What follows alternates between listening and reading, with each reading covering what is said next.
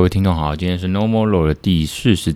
二集哦，第四十集我把它拆很多集啦。哦，我们在讲这个 AIoT 数位转型的一些法律议题。那今天一样会讲到这个著作权法。其实，在之前 No More Law 第十八集哦，也有讲到 AI 著作权，然后那那天也有讲到一些律师生涯的一些疑惑哈。因为建佑律师也今年三八三九要三十九，那迈向不惑之年，所以那那一集哦 No More 第十八集其实在讲呃 AI 著作权法、著作权，那还有讲这个律师迈向不惑之年的一些，就是建佑个人的一些律师的一些想法跟疑惑啦齁。那今天今是第四十集，第四十二集哈，讲这个 AIoT 啊著作权，不过前面。还是会来拉赛一下，他、讲什么呢？就上礼拜五嘛，哈，大概一个礼拜前哦，上礼拜五的上午十点，那我就去打了这个疫苗。像大家现在脸书都在晒这个，不是晒奥运呢，就晒疫苗，大家就晒这两个东西。啊，呃，以这两个东东西为这个中心去出发啦。那是奥奥运冬奥，当然很多事情可以晒，包括上礼拜天就是。我们戴资颖的一个世纪之战，哦，那结果不多说。那另外就是疫苗的话，大家就是呃，因为随着这个降回二级警戒，那所以我们的很多内容开放，大家就在晒这些内容的照片啊，或者是晒这个疫苗。那我我因为三十八了嘛，所以就轮到了，轮到就去打。啊，有有不错就打了，AZ 不错就打。那当然就是打了这十二小时之后呢，那个就发烧，开始发烧啊。烧了大概三十七点五，到了三十八点四度，那烧了二十小时之后就慢慢好。那好了之后呢，因为有烧烧嘛，烧了之后其实身体就开始有些变化，包括就好像生病了一样，生病就发烧，发烧就是可能身体比较燥热。呃，像现在其实也是。那前几天那个舌头哦底下那边破洞，破两三个洞，非常痛，所以讲话也非常的不方便，非常痛苦哈，心情也不是很好。那当然也忙，所以呢，这个就是又延了两天。每次的礼拜三都是我们的呃周更嘛，哦，每周更新一次，大礼拜三啊，跟宅女小红的那个频道一样。那这个礼拜呢，因为心情的因素、啊身体的因素，还有忙碌工作的因素，所以就一样拖到礼拜五哦。因为基本上六日是不太希望去录影或工作，所以就拖到今天礼拜五。那录完就上架。那最近其实录这个节目呢。当然还是秉持其实持之以恒呐，哦，呃，最最刚开始，最近开始对这个节目又开始想东想西了，做一些反思反省。那当初在做这个节目呢，就是当然好玩，好玩。那到现在还是不忘初衷，还是好玩。然后虽然目前这个身上在忙哦，忙着准备考试，所以呃，我就我一个人来挡。那我觉得这样很好。那我就稍微有点转型嘛，就是把它变成一种教学的感觉，那就是一些。呃，法律生活、生活法律，或者是呃资讯法，那 AI 的法律。然后呢，那当然有时候讲一讲，当然是有点寂寞啊。那当然好像没什么回响，那好像自己在录自己的，然后浪费时间这样。可是也不尽然，然后那个录这个当然还是蛮开心、蛮爽。那有时候在想，那 No More Law，因为我这个节目叫 No More Law 嘛，No More Law 啊，这个不要跟我讲法律。他当初其实也是神来笔啊，因为以前有个，到现在有一个这个。Kate 就是这个牌子，呃，日本的日系的化妆品。那他们当然有个系列叫 Normal Rule 嘛，他们广告之前找一系列，然后每次找不同的这个这个女性代言，日本女性代言。那 Normal Rule，那当然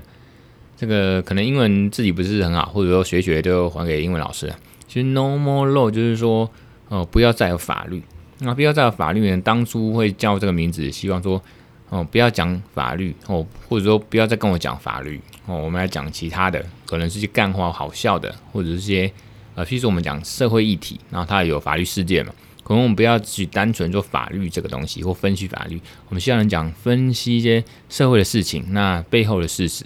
那甚至一些个人的想法跟干话哦，大概是这样的初衷。所以 No More Law，不要跟我讲法律，不要再跟我讲法律，不要再给我更多的法律。那另外一个角度，当然说李小龙有一句名言，就是以万法为法嘛，哦，以或者以无法为法，哦，如果你当你没有了这个一个规则或者一个自私化东西之后，那反而是一种招式，大概是一种精神。然后我们希望说，能世界大大平大同哦，和平。那这个不要再有法律的话，就是天下太平了哈，都不会有这法治。这是一种很科幻、很乌托邦的一个理想境界，当然这是不可能的哦。那现阶段的话，或者说以社会长久来看，一定要法法治啊，法治存在，大家去遵守。那尽量然后至少有个框架，大家去有个规范，可以去预见，可以去遵守。所以呢，这个虽然是个理想哦，不不要再讲法律，不要有法律了，可是还是要有个法律。所以这个东西还蛮抽象的哈。那那个刚开始我还想说，嗯，那个 normal law 是英文，我把它稍微有点超译了哈，这个超人超啊，翻译的译，把它有点自我解读了，比如说说是。超脱这个 normal 的这个文法跟意思，好像是不能 not only but also，按它 only 不止嘛，或者应该说 more than law，哦，不止有法律或超超除了法律还有更多的东西，所以其实的这个其实刚才讲这些都不超出我的意涵了，反正法律还是会讲。那我们现在呢，在法律以外呢，呃，干话啦或者一些。呃，有趣的事情，或不同的观点，或一些趣闻，好好趣、有趣的事、好笑的事情，大家来分享。那我在想说，呃，其实上我刚才提到说，我们节目第十八集讲到这个，我印象中那一集还有讲到漫威的影集嘛，哈，就是迪士尼 Plus 里面有那时候大概那一集是三月三号左右吧，反正那时候刚好哦，《汪达与幻视》这个影集上，所以那一集我记得好像也有讲到。那最近呢，这几天我就看了。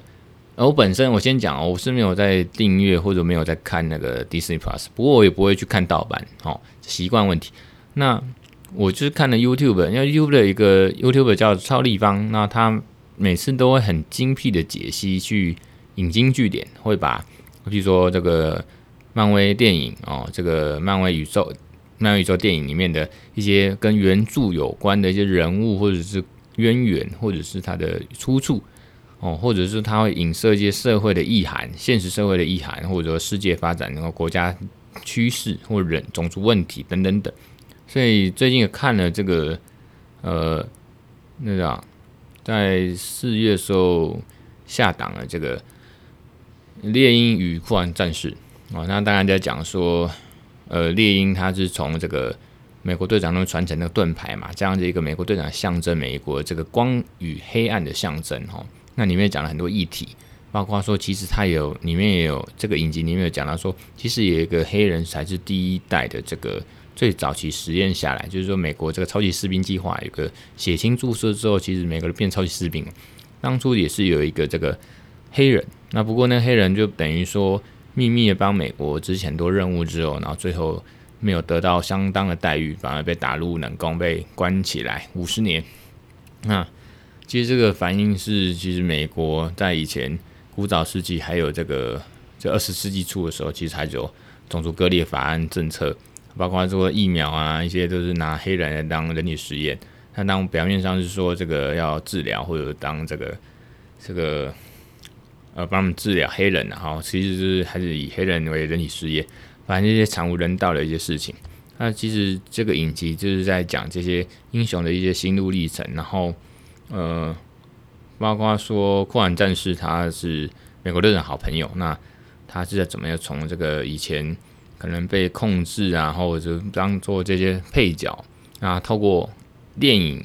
呃，可能没办法去刻画的一些配角的一些英雄，英雄配角的一些呃心路历程，那反而更贴近我们真实世界。真实世界的一般人的心情，哈，啊，如同这个奥运英雄一样，那那个我也不多说，嗯，这个都倒蛮写实的哈。不过看了最近大概一个月前下档的这个洛基哦，就是索尔的弟弟洛基，他在电影里面当然看得到前期是比较是黑坏人的角色，后来是亦正亦邪嘛，哦，偏向好人的角色。那也是从这个洛基这个角色呢。去说所谓的这个呃多元宇宙，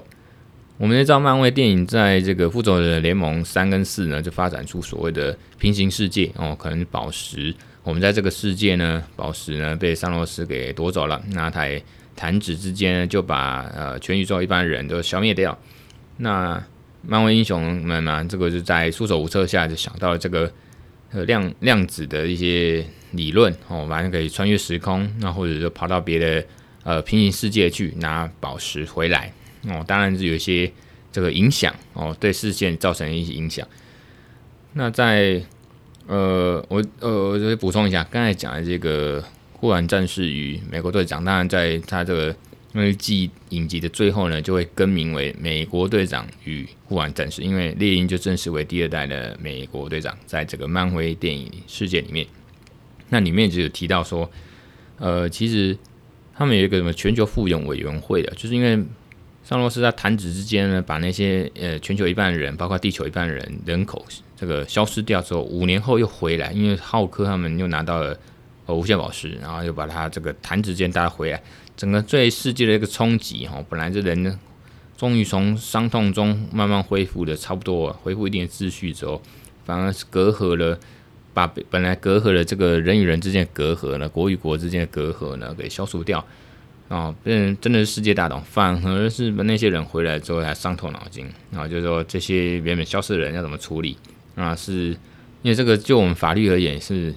有这个，有些人说我们民法里面有所谓的这个。死亡嘛，死亡宣告就是等于说你这个失踪七年以上，因为我们就把你用法律把你宣告你死亡，你的权利义务都不在，那你这些财产就会被处置掉。结果你看那个漫威英雄那个也类似，就忽然回来，那我要怎么处置？那法律就应该他要去重置这些权利分配。所以漫威那个其实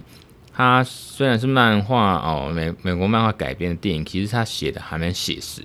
那有时候电影呢，它有精致度也只能到一定程度，它的广度。那它深度其实就透过美国影集这种哦，迪士尼 Plus 这种迷你影集的去把它深深化，那真的是很杰出、很杰作啦，然后的一个一个影集。那包括自己本身很喜欢漫威的这个系列的东西哦，所以我觉得蛮推荐大家看。那我刚才讲的超立方这个 YouTuber，他就是呃有点类似这个，他大概用了大概快两小时时间，把整个影集，譬如说这一系列哦那个。猎鹰跟酷寒战士，或者说洛基，或者说跟之前的这个汪达与幻视，他们用大概快两小时的这个时间一集哦，把它从头讲到尾啊。每一个影集大概六共六集吧，哦，它就是六集把它浓缩成大概快两小时，一口气把它讲完。那它不是像以前古阿莫这样子哦，这个好像只是呃快速的讲完，那中间就是有点戏谑的，或者说破梗。不不不，他是说他中间还是节奏算蛮快的，会把它讲完。可是他中间有一些除了个人自己的一些解析或推测，那甚至就是当我讲引经据典嘛，以前这个角色或者这些彩蛋到底是呃漫画原美美国漫画原著漫威漫画原著哪边？那到底什么关联？那猜测之后可能剧情的发展，就像我们讲，现在是发展到多元宇宙，因为透过洛基这个人哦，其实洛基这个。这部漫画是蛮神、蛮哲学的哈，蛮神学、蛮抽象主义的。他是在探讨说一个人的多面性，然后透过多元世界，就洛基他在多元世界有没很多个洛基，有女的，有老的，有小的，有黑人的，有总统的，什么的洛基都有。那其实他这个其实其实这样的哲学性啊哈，呃，堪称烧脑神剧。所以那时候看光是看 YouTube 这样一口气两小时把它讲完。其实头也蛮大，然后尤其是睡觉前看，可是真的还蛮过瘾，是蛮值得醒思的一部片哦。它有时候是反映到我们个人也是哦，这个我们是不是命运论呢？还是说自由意志论？它里面都在探讨这些事情，非常有趣。那透过呃迪士尼透过漫威这个迷你影集，然后洛基这个角色去把它整个贯穿，是蛮过瘾。所以我也蛮推荐大家去看哦，不管你是看迪士尼 Plus 哦，或好就订阅来看。或者说你去看 YouTube 啊，那个超立方他录制的这一口气看完洛基影集哦，啊身为漫威迷、电影迷呢，你看完之后，你以后要看蚁人第三集哦，或者是说这个那个什么奇异博士第二集，哦，甚至这个蜘蛛人第三集啊，Sony 那边拍的，Sony 呃蜘蛛人第三集哦，这好像无家日，就是说你就可以去把它整个多元世界把它串起来看，或者说混沌魔法、混沌世界。你还看得更懂哦！我就是说过嘛，就是很像金庸小说一样，你整个一法通万法通，把它贯穿之后，看它身为一个粉丝或影迷哦，看这样的作品是非常的爽快跟舒压。那你会在沉浸在那个世界，非常的快活。那你会暂时忘却这个外面真实世界的一些烦恼。所以这一两天我看的时候，觉得是陷进去看，觉得啊好爽，好久没有看到这么喜欢的东西。尤其因为疫情影响哦，漫威电影其实很多都是呃延期开拍或者延期上映。那像黑寡妇可能去年或者今年初就要上映的，一直拖到这个解封后，好像是八月四号、三号才在台湾上映。那其他的作品像《奇异博士二》，其实早该拍完上映，那也暂时拖了。要前阵那个杀青了嘛，哈，所以大概是这样。这个最近是想这些呃东西，那当然最近也是忙了哈，也不是说忙着开庭，就是。呃，忙着接几个新案，那当然有收入，有收入之后吃饱呢，然后有闲情逸致呢，哦，才能多做些研究或者一些生活的感触，或者对法律的一些解析，那才有时间跟这个心情呢，才今天在那边屁，然后在那边录音这样子哈。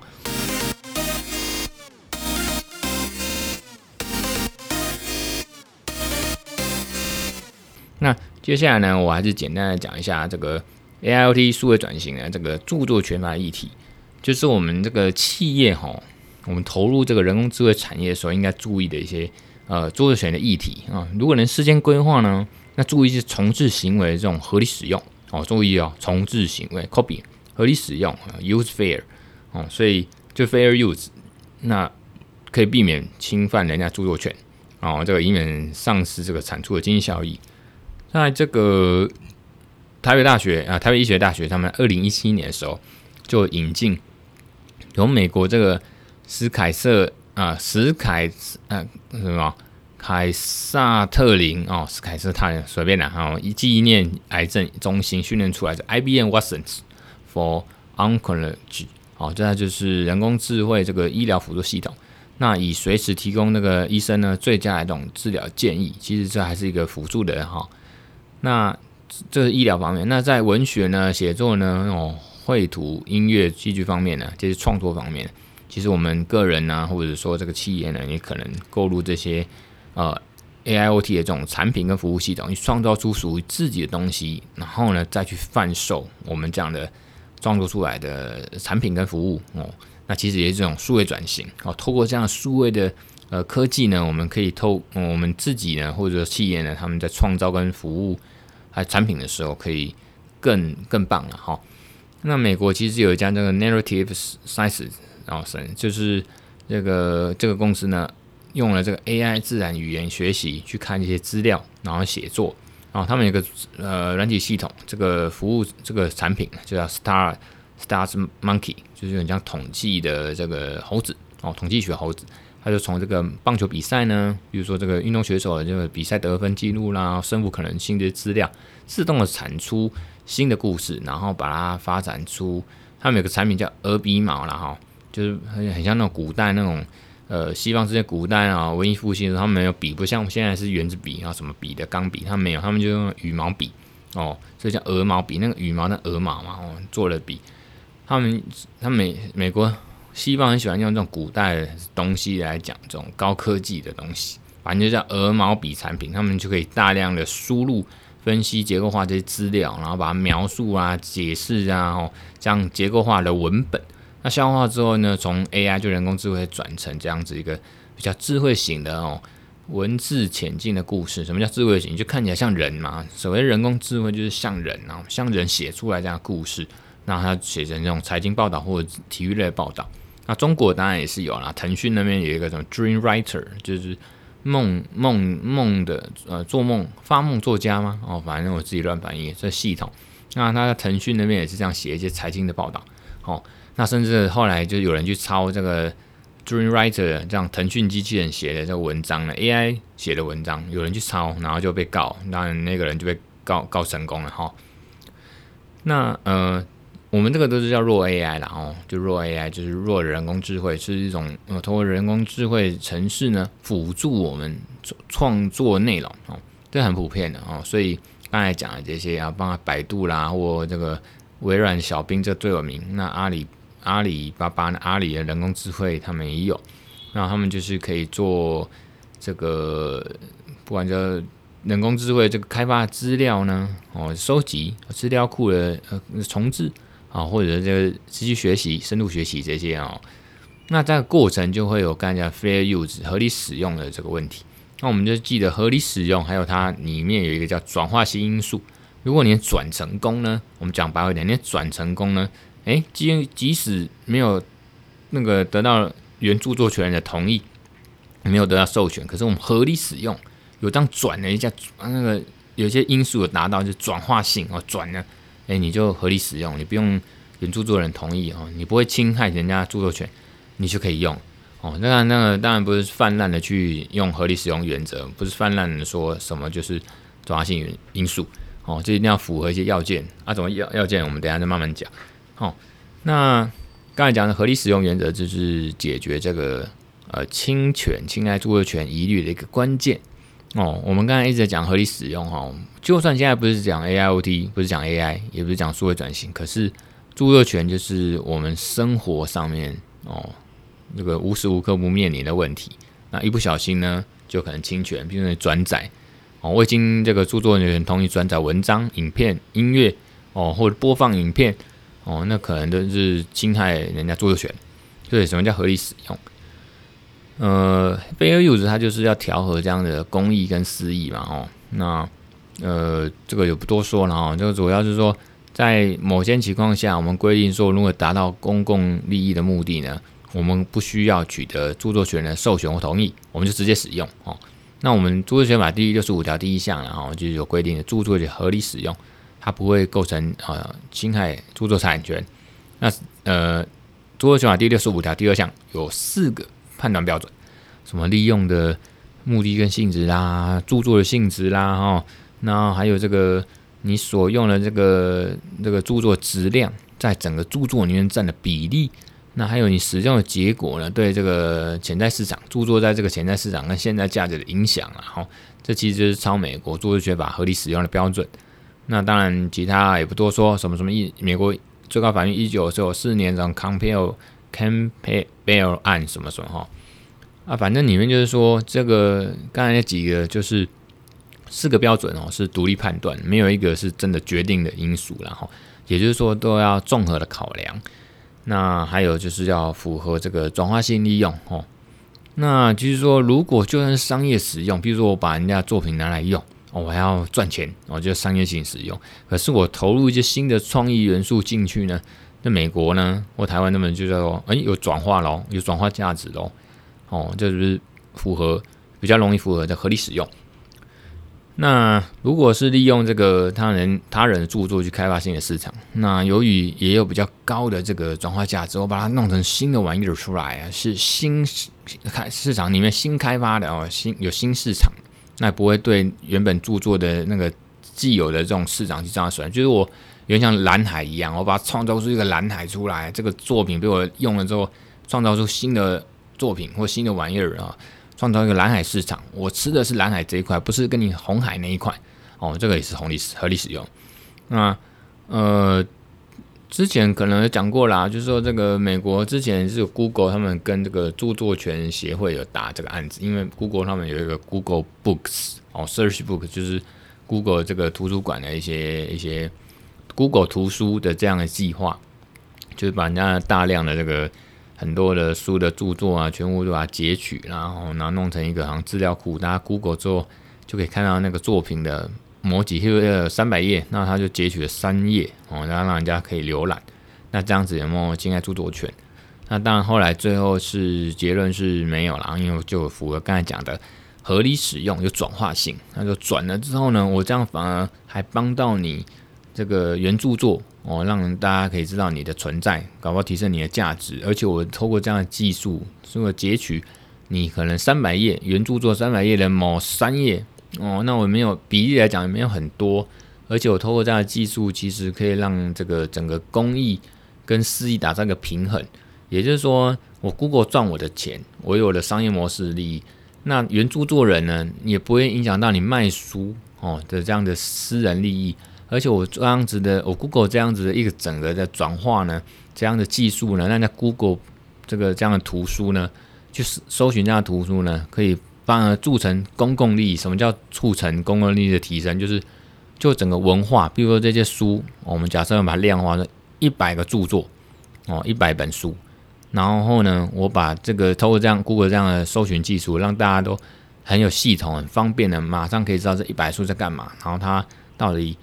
对我们整个文化是什么样的面貌？有个见树又见林，其实它就是转化了哈，让大家觉得这个，你看，你想想看，我们自己想想看，呃，先不讲这些 Google 这种巨头，你自己想想看，如果今天没有 Google，你要搜寻，是不是有点麻烦？哦，当然可能有其他的厂牌或其他的这个科技公司的搜寻引擎，可是我们一般来讲到搜寻，就是想要 Google。那 Google 也变成搜寻的一种代名词，然后你要叫人家去 Google 一下，自己去 Google 一下啊，法律不懂，他妈自己去 Google 干，万一问律师，很很简单，很便宜，是不是？那你就去 Google。我又跟你没什么交情，有交情的话呢，我当然就免费的，很愿意免费的来跟你 talk talk，我做咨询。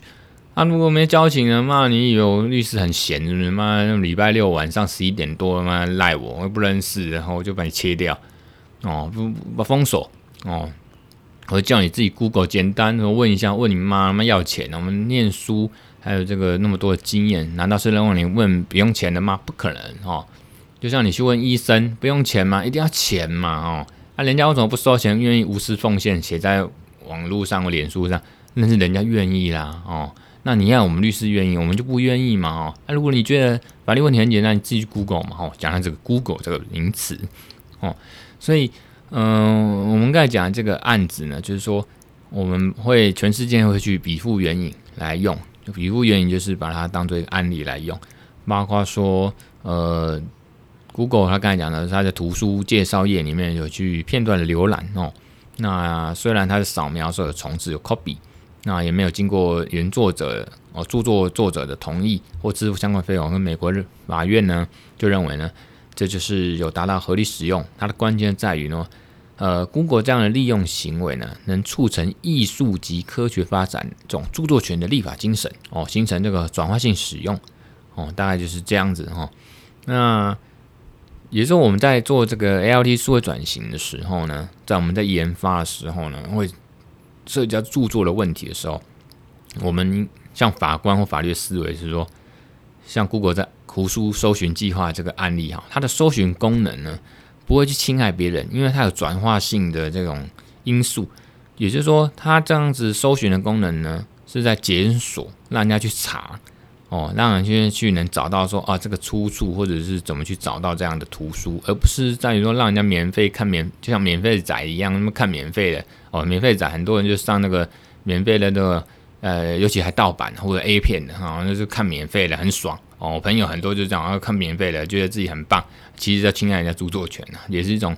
当然是看的人呃不犯法，就像最近叫黑人，黑人就是被人家抓包用那个什么安博盒子什么看艾尔达转播了奥运，那艾尔达就花了全说全力金去去转播了啊，你说黑人他妈看用那个安博盒子，后来他自己承认嘛，说我可以我可以讲嘛，黑人自己承认就用呃做了一个不好示范，用安博盒子去看这个免费的。哦，看盗版的，哦，看人家这个艾尔达的，哦，用安博盒子，所以看的人是是是不犯法，可是不好哦，因为他是公众人物，他必须被检视。但怎么可以公众人物来做这种带头这种不道德的事情呢？等于在窃取哦，这是有点像帮助，因为我们就像我们吃这个鱼翅一样，没有买卖就没有杀害哦，没有买卖是没有杀害。那这个你不去看，你不去看盗版，那些盗版业者就不会去做嘛，因为没有商机，没有人看嘛，哦，所以讲回来，就是 Google 它做的事情不是在于做这种事情，让人家做免费仔可以这个免费浏览阅读，它就是让人家有这个检索功能，那样的，还有它的本身这个检索功能就有极高的创作性，让公众一般人可以不需要去找整本出来，也不需要去翻阅全书哦，那。任凭几个呃这个字义跟片段，就可以去找到说啊，大概这本书的一些资讯。所以重点在提供资讯，它没有取代它这个原著作的书籍原本的一些功能哦。所以这个不能说哦，因为 Google 它也是有这个从中赚取利益啦，或者赚取一些那个呃广告费啦哦，那就是商业使用，所以就是诶万恶的这个 Google 哦，就是商业利用，就是不是。就不是合理使用，它还是合理使用。所以，所以我们讲说，呃，Google 这样子，Google Google Book Search 这个案子呢，就是说 Google 图书搜寻计划的案子呢，像它的这个 Google 这个技术哦，搜寻功能，它包括在过程中一定要 copy 人家著作权，注 copy 人家著作，copy 去呃去复制哦，影印复复制人家扫描哈，人家的这个书的著作哦，这个页数然后页面。那他这样子也被归为是合理使用，是合法的哦。所以放到这个，不管像日本，他们也是引进日本的著作权法立法例哦，也是引进这样的思维。像美国著作权一百零七条这样思维。所以呢，在我们这个整个世界呢哦，在用 AIoT 数位转型的时候，它其实也是要用一样的一个一个转化性的因素跟这个合理使用原则的概念去看哦，这样比较灵活哦，这样才能比较去。呃，所谓的达成公益跟私益的平衡呢，就在于说，我们用最大限度去促进普及、传播知识这种这样的公益目的。所以，刚才 Google 是有达到这样的一个一个理念。那所以呢，呃，我以后呢，就是在我们这种什么 AI 或大数据时代呢，解释上也是尽量去采取开放式的这样合理使用的态度。所以，呃。今天我们在在讲这个议题的时候呢，我们大概就是呃在讲 AIoT 数位转型的时候，著作权呢，我们就要去这样子看。那当然我有这个一些文章了哦，那都可以大家参考一下。不过那文章现在是走付费制、付费阅览的哈，所以如果你要看的话，你就要付费。可是你用今天像这样听呢，就不用钱，就赚到了。那最后呢，我讲呢，我这个还是有一个免费的线上的可以约。固定时间，比如说礼拜一到礼拜五早上十点到十二点，那每一次就是半小时，然后就是三十分钟，做一个免费的线上或免费的视讯的法律咨询。哦，这就是我刚才讲，我愿意嘛，我可以来揣揣看，那大家来接触一下。其他时间呢，不要来烦我。如果你其他时间要做法律免费咨询啊，你其他时间要做一个法律咨询呢，那你就付费哦，付费啊，我都有这个网站，我的事务所网站都有招募表，那大家自己可以参考一下。大概就这样了，然后其他的我就不多说了哈，我还是要保养我的喉咙。那今天讲一讲，也是觉得蛮爽的哦，哦，也是蛮舒压、蛮爽。本来录之前呢，今天跟昨天倒还好，那前天跟大前天其实不是不是很想录，就是干我到底为什么要录这个哦，好寂寞啊，好像也没有什么排行。那到底录的是为什么？没有，就是爽哦。那有时候想想我的好朋友迪恩，不知道他会不会听这一集啦，然后他也是蛮听我的哦。也是我跟他也是算是在 Podcast 的里面算好朋友，当一路的相挺哦。那我有时候想到他了哦，他那么坚持哦，其实我他也是个我的榜样，不知道我会不会算他是一个榜样，反正就是互相扶持哦。迪恩啊，电玩店的迪恩啊，店长迪恩，我的好朋友，最近也恭喜他那个生小孩，然后就第二胎，真的是哎，大家都走二宝二宝爸路线了哈。那呃，最后今天本来这一集我想说学这个阿拉啊，学这个这个四二六哈，学这个中国人讲话，我讲讲算了。我本来呢前一阵子这个小粉红一直到处出征嘛哈，那就非常不爽啊。那也是这个你怎么讲？反正就是啊，讲到这个就是中华，嗯，我们台湾英雄啊，台湾奥运哦，就表现的是大概好像听说史上最好。那当然也谢谢这个。台湾英雄选手们，哈，就是不管有得牌没得牌了，我们整体真的真的表现不错。那让世界看世界看见台湾了，哈，那能呃，尤其是新一代新生代的这个奥运选手呢，真的是，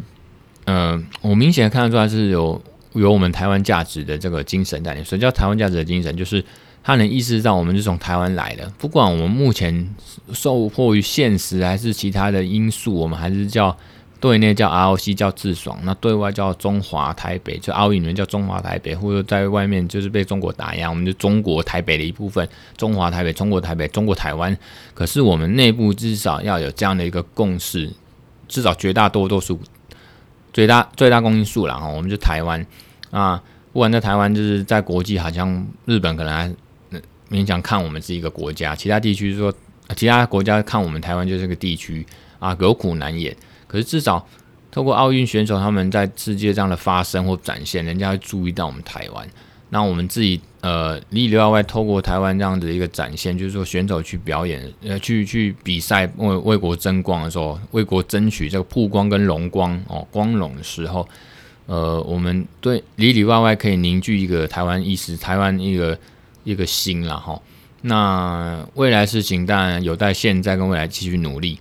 那我是觉得看到新的希望，我们新的选手其实都是。二十岁上下啊，二十几岁，甚至有小林同学十九岁，真的是都表现得很好，而且都是很灿烂。其实我看到一个专栏也写说，其实新的选手、新的国手都看得出来，他们就是很像台湾的这个很阳光，甚至我个人觉得好像向日葵、太阳花一样，就是这么样的这个灿烂，然后是为自己而战、为国而战，然后不是像以前中所谓的中华英雄，好像就是很苦涩，好像都很沉重，都是为了这个。国家的荣辱啊而战这样，那至于什么体协啦哦，什么中华奥协那些哦，什么体育协会、什么羽毛球协会，我就不多说了哈。那有空你们就去看那个法科电台吧。哦，那今天这个 Normal 的第四十二集呢啊，一些哈拉呢就到这边为止啦。谢谢各位听众，我们下次再听，拜拜。